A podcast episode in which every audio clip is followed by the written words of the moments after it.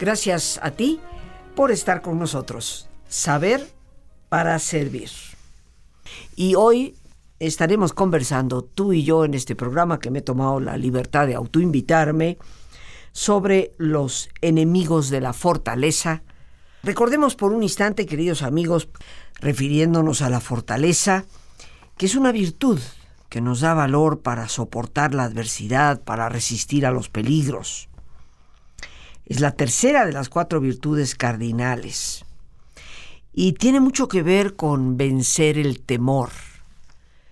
Pensemos por un instante cómo el miedo es uno de los grandes enemigos que en muchas ocasiones nos impide ir más allá, dar el brinco y sobreponernos ante el dolor. Esta virtud nos ayuda a mantener ese temple de ánimo en los momentos que solemos decir son momentos difíciles, inclusive asiagos. La fortaleza nos da vigor, pero muy importantemente nos da una fuerza psicológica y esa es la razón por la cual la psiquiatría y la psicología pues se ha abocado a estudiar lo que verdaderamente puede significar para ti y para mí. Pero esa virtud, esa fortaleza, siempre va unida a la voluntad y por lo tanto a la acción. Porque mostramos tener voluntad cuando hacemos algo. Es como aquella persona que fuma y que dice, no, yo voluntad me sobra para dejar de fumar, pero no lo hace. Y como ese ejemplo podríamos llenar la hora entera todos hemos vivido experiencias en otras personas y en nosotros mismos, decir, no, si voluntad la tengo, pero no hacemos lo que tenemos que hacer. Y de ahí viene el famoso refrán que obras son amores y no buenas razones. Pero para nosotros lo importante aquí es que si la fortaleza va siempre unida a la voluntad, depende de nosotros poder desarrollar esa capacidad que tanto necesitamos en diferentes momentos de la vida. Porque desde la niñez, la adolescencia, nuestra adultez y ni qué decir nuestra edad avanzada o madura de vejez, en todos esos momentos, diferentes etapas, vamos a tener que confrontar situaciones de crisis. Vamos a tener que atravesar abismos y debemos de hacernos de la capacidad para poder transitar por esos momentos oscuros. La fortaleza será indispensable, pero si está unida a la voluntad, quiere decir que depende de ti y de mí para actuar. Y es la acción lo que definitivamente nos lleva a la autorrealización. Es lo que nos construye desde la interioridad como personas. Se dice que la fortaleza es fuerza, acción, en esa constancia de no dejarnos dominar, seducir, controlar por los eventos exteriores o por nuestra propia superficialidad. Es perseverancia ser fuerte, pero es una perseverancia inteligente, no vamos como el borras. Es una capacidad de ir ante cualquier obstáculo o dificultad que se puede estar oponiendo a lo que es la ruta que nos hemos trazado. Por eso la fortaleza, como habíamos mencionado, es compañera inseparable, sin lugar a dudas, de la perseverancia. Y va a reforzar, nos va a dar ese vigor psíquico, si así lo pudiéramos llamar, para poder emprender la ruta las veces que sea necesario. Se dice que la fortaleza crece como levadura en el corazón de cada uno de nosotros, en proporción a esa carga que vamos soportando, en proporción a las dificultades de los obstáculos con los cuales nos estamos midiendo. Por eso vuelvo a citar a Higginson que decía que la fortaleza crece en proporción a la carga que tenemos que conllevar. Y seguramente para ti y para mí, la evidencia está ahí. Conocemos a personas que precisamente por las enormes cargas que han llevado, las admiramos por su enorme, enorme fortaleza. Lo que nos tiene que quedar claro, y por eso lo quiero reiterar, es que la fortaleza jamás se debilita por situaciones externas. No, la fortaleza la perdemos, queridos amigos, cuando nos desmoronamos interiormente, cuando perdemos nuestro propio centro, ese centro donde habita la luz.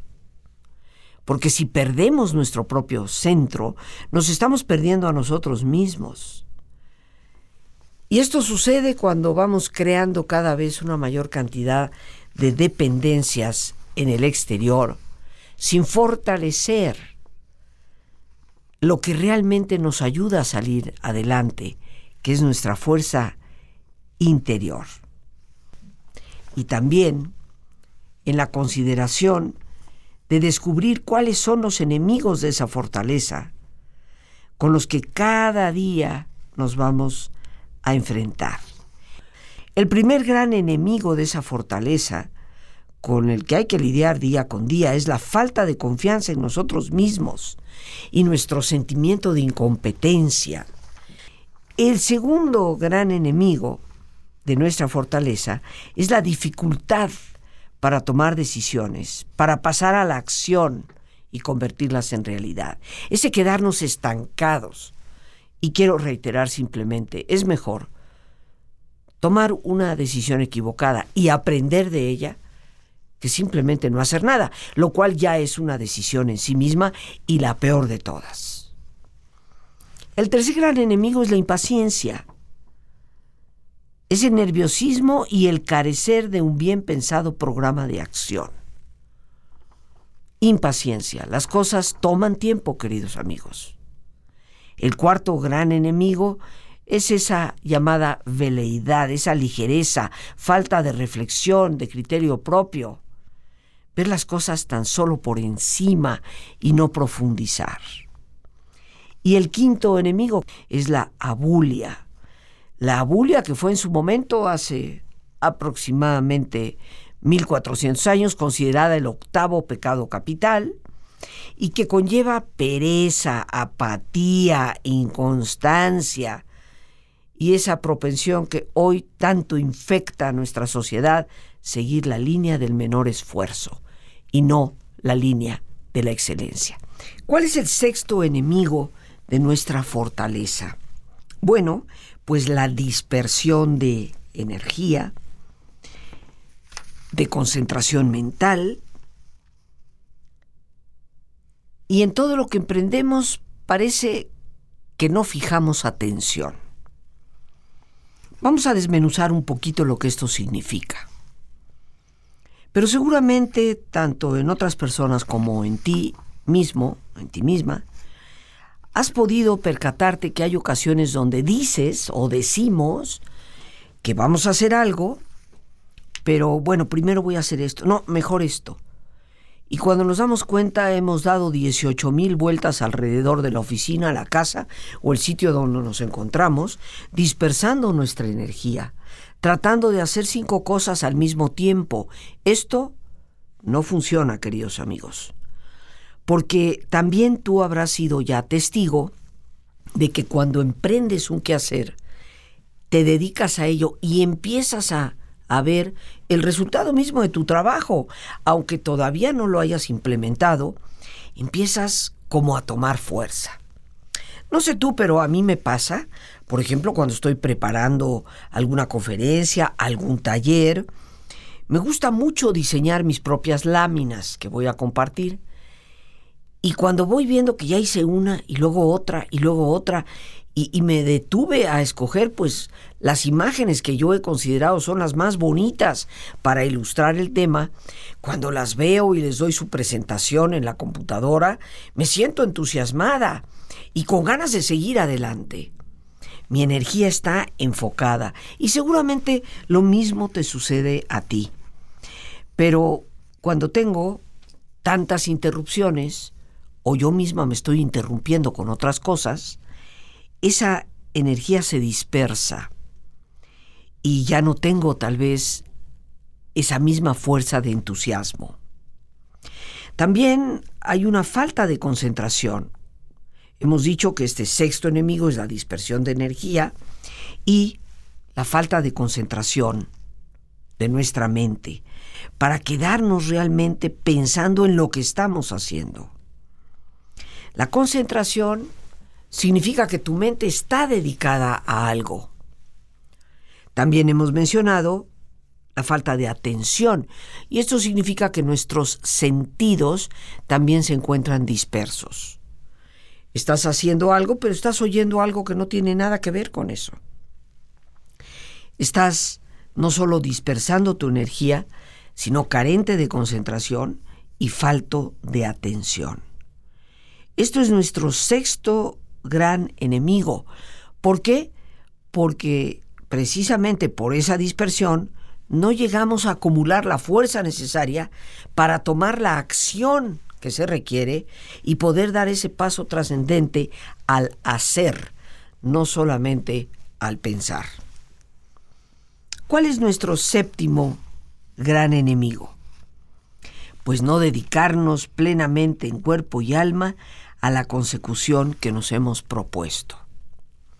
Tú dirás, tiene mucho que ver con el punto anterior. Efectivamente, tiene mucho que ver, pero la dedicación implica perseverancia o constancia.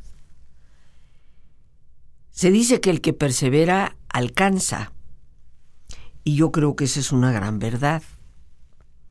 Esa perseverancia viene de la dedicación no cae por la chimenea, queridos amigos. Tendríamos que detenernos a preguntar qué tan perseverantes somos. Muchas veces cuando la adversidad llega a nuestra puerta, cuando el golpeteo del oleaje hace que el barco de repente se vea en un rumbo distinto, desafortunadamente no somos constantes para seguir manejando ese timón que nos lleve a corregir ese rumbo y a buen puerto. En muchas ocasiones nuestra falta de perseverancia hace que esos giros que dimos en el timón para retomar la ruta se pierdan porque lo hicimos por tan solo un rato, pero lo dejamos de hacer por un rato a veces bastante más largo. ¿Qué tan perseverantes somos tú y yo? ¿Qué tan constantes somos en algo? Para llevar a cabo lo que realmente nos proponemos. La dedicación plena implica que vas no solo, como ya dijimos, a enfocar tu energía, tu concentración, tu atención, sino tus tiempos, en ver de qué manera haces las cosas. Ante una situación dolorosa, ¿qué hacemos? A veces no queremos ni siquiera pensar en lo que nos está pasando, pero eso, queridos amigos, no elimina el problema. Hay ocasiones que frente a una situación dolorosa no nos abocamos a investigar, a buscar aquellos recursos que sí nos pueden llevar a buen puerto. Tal vez no estamos tan acostumbrados a que un embate del oleaje tan fuerte nos pegue. Bueno, pues habrá que sacar los mapas que llevamos en el, en el barco, buscar a los tripulantes que nos acompañan, que nos puedan orientar, que nos puedan entender a las estrellas en la noche cuando no sabemos si vamos o venimos. Eso significa dedicación plena. Un ejemplo de esto, queridos amigos, son personas que han padecido tal vez un grave accidente, que han quedado limitados severamente en su movimiento, pero se dedican plenamente a buscar los recursos que les lleven a superar esa incapacidad o a readaptarse de una manera que puedan seguir adelante con sus vidas. Creo que tú y yo estaremos de acuerdo en que admiramos a esas personas. Recuerdo una chica que nos visitó, Cecilia, hace ya un buen rato aquí en el programa, una persona que era deportista de alto rendimiento y fue embestida por un auto en la calle como peatona y bueno, la dejó en una silla de ruedas el accidente, habiendo sido deportista de mucha eficiencia. Podría haberse quedado en una silla de ruedas escondida en su casa el resto de su vida, pero tomó la opción de buscar alternativas. Y no solamente de ver cómo podía llegar a manejar un auto eventualmente, cómo podría movilizarse por un lado y por el otro de forma autónoma, sino buscando algo diferente a lo que antes hacía, y se convirtió en psicoterapeuta, especializada precisamente en personas con discapacidad. Una historia de verdadero éxito ante el embate de un oleaje que definitivamente cambió el rumbo de su barco. ¿Qué fue lo que hizo esta chica? Pues una dedicación plena en cuerpo y alma a buscar alternativas. Dedicó su tiempo, su esfuerzo, sus recursos para encontrar cómo salir adelante y cómo llevar a su nave a un nuevo rumbo hacia un nuevo puerto. A esto es a lo que nos referimos con dedicación plena. Este es el séptimo gran enemigo. No dedicarnos con plenitud, en cuerpo y alma, a la consecución de una meta que nos proponemos. Vamos al octavo enemigo de nuestra fortaleza. La falta de coraje, de empeño, de ilusión y de entusiasmo. Recordemos que aquí estamos hablando de la palabra coraje en el auténtico sentido de esa palabra. Si tú vas al diccionario y buscas qué significa coraje, te darás cuenta que nada tiene que ver con enojo. Esa es una acepción que hemos hecho nosotros los mexicanos. Pero la palabra coraje significa valor, valentía. Viene del francés cœur, que quiere decir corazón. Y dicen por ahí las buenas lenguas que en su momento, en batallas muy antiguas, los batallones franceses, ante el embate del enemigo, solían lanzar una bandera que tenía un corazón dibujado en ella lanzándola fuertemente para que llegara atrás de las líneas enemigas. En esos enfrentamientos cuerpo a cuerpo que tú y yo hemos visto en cantidad de películas. Y el sentido de ese lanzamiento de la bandera era que tenían que rescatar su corazón. Y esto, por ser su bandera, les daba una fuerza para poder vencer al enemigo. ¿Será verdad o una de las tantas leyendas que se crean? No lo sé. Pero me parece muy hermoso porque implica poner el corazón. Y como siempre llegamos al momento más importante, nuestro ejercicio de relajación. Pidiéndote que te pongas cómodo, como es nuestra costumbre. Y si te es posible hacer el alto completo, el alto total, qué mejor que cerrar tus ojos. En una posición cómoda, con tus ojos cerrados, toma conciencia de tu respiración, del entrar y el salir del aire en tu cuerpo. Imaginando cómo al inhalar, así como llevas oxígeno a todas tus células, inhalas también serenidad para tu mente. Al exhalar, Así como tu cuerpo se libera de toxinas, imagina cómo en ese aire que sale te vas liberando de todas las presiones y todas las tensiones. Respira profundamente.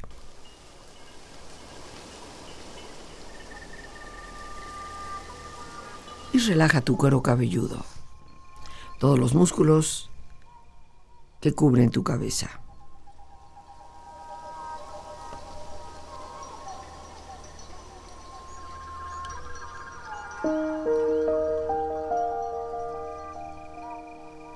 Relaja tu frente, siente la piel, la vibración de la piel que cubre tu frente.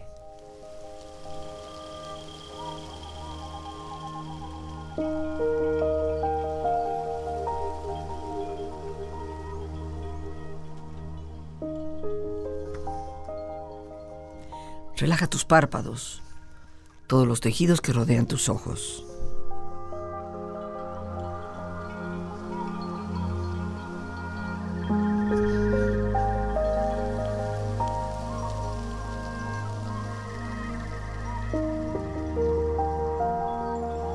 Relaja tus mejillas, toda la piel que cubre tu cara.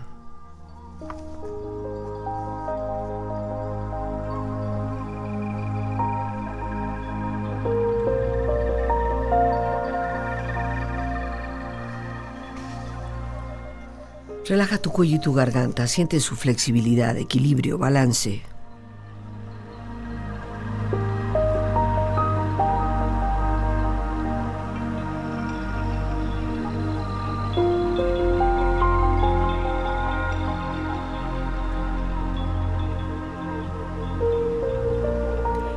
Tus hombros, brazos y manos, así como tu espalda. Siente una agradable sensación que relaja todos los músculos en estas partes de tu cuerpo.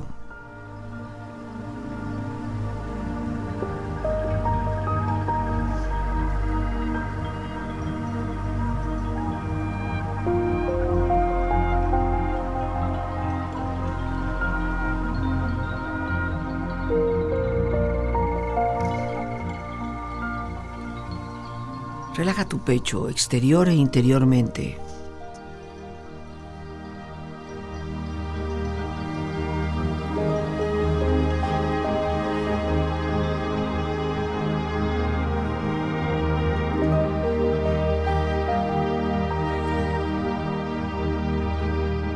Relaja tu abdomen exterior e interiormente.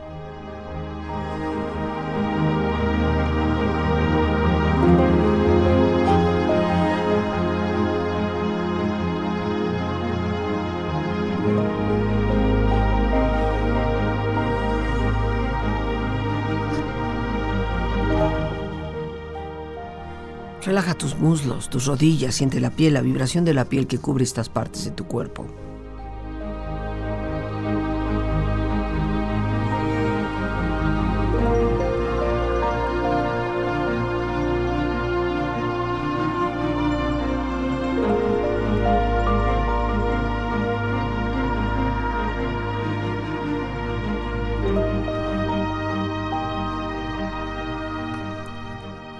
Relaja tus pantorrillas y tus pies.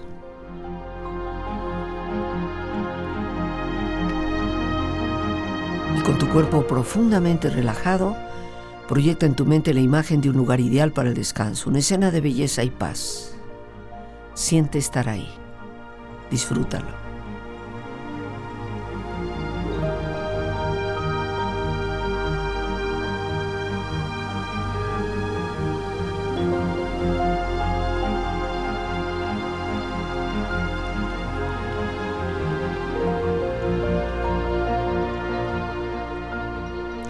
Cuerpo relajado y tu mente serena, reflexiona. Si te caes siete veces, levántate ocho. Si siembras la semilla con fe y la cuidas con perseverancia, solo será cuestión de tiempo para recoger sus frutos. Nuestra mayor gloria no está en no haber caído nunca, sino en levantarnos cada vez que caemos.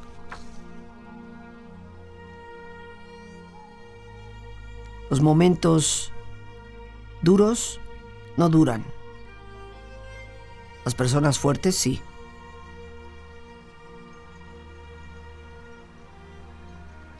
Debemos aceptar la decepción. Es finita, pero nunca debemos perder la esperanza porque ella es infinita. Y cuando todo parezca ir contra ti, recuerda que el avión despega contra el viento, no a favor de él.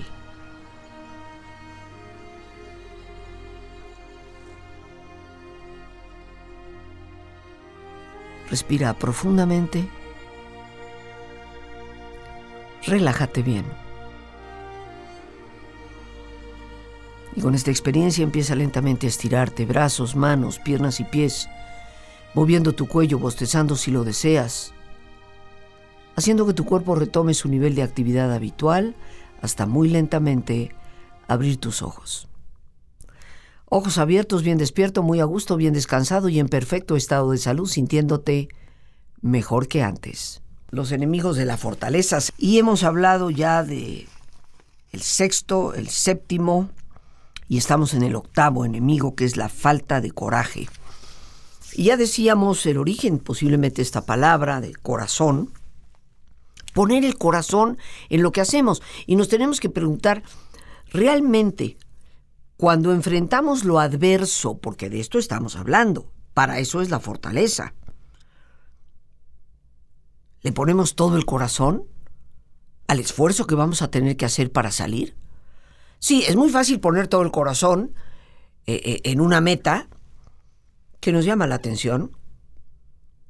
Hoy me gustaría alcanzar esto, me, me, gustaría viajar a tal parte, me gustaría lograr ese puesto de trabajo, hoy me gustaría tener ese novio o esa novia.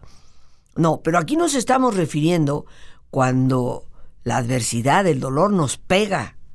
Le ponemos corazón hacer el esfuerzo por salir de esa condición o nos vamos dejando languidecer hasta caer en lo que es muchas veces el triste resultado para algunas personas y se llama depresión.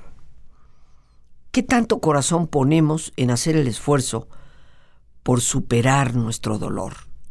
En vez de lamernos las heridas, caer en la autocompasión, falta de empeño, eso es a lo que nos lleva, obviamente, queridos amigos, el no poner el corazón en lo que hacemos. Pero aquí viene algo muy interesante que ya mencioné. En este octavo enemigo es la falta de ilusión y de entusiasmo. Y alguien dirá, pero ¿cómo voy a tener ilusión y de qué si me está pegando el dolor? Pues ilusión en la renovación de la vida. Porque cada vez que la adversidad toca nuestra puerta, queridos amigos, la vida cambia. Las cosas siempre cambian. Y el dolor es a veces la forma más rápida. La palabra crisis, que se escribe igual en latín y se escribe con K en griego, tiene su origen en el siglo XIX. Es una palabra muy nueva. Parece ser que los seres humanos nunca hablaron de crisis con esa palabra antes del siglo XIX. Y tiene que ver, por un lado, con cambio. Crisis es cambio. Y por otra parte, desde el punto de vista filosófico, se refiere al tránsito necesario para que algo llegue a una mejor condición. Por lo tanto, queridos amigos, cuando el dolor nos pega, sí, hay que llorarlo y hay que compartir nuestro dolor que mostrar nuestras emociones es muy importante, pero también hay que tener ilusión por la renovación de la vida, por salir adelante, por abrir las nuevas ventanas cuando la puerta ha quedado cerrada, para volver a contemplar horizontes que también tienen luz y que también nos dan posibilidades. Entonces la pregunta es, ¿tenemos ilusión por salir del agujero en el que nos sentimos estar? Y entusiasmo. La palabra entusiasmo es una palabra que tú y yo hemos compartido aquí en varias ocasiones en cuanto a su etimología, en teos, el espíritu dentro de nosotros. Pero de esto hablaremos un poquito más profundamente en unos momentos. Falta de coraje, falta de empeño, falta de ilusión, falta de entusiasmo, esto constituye el octavo gran enemigo de nuestra fortaleza. Y entramos así al noveno, el pensamiento negativo.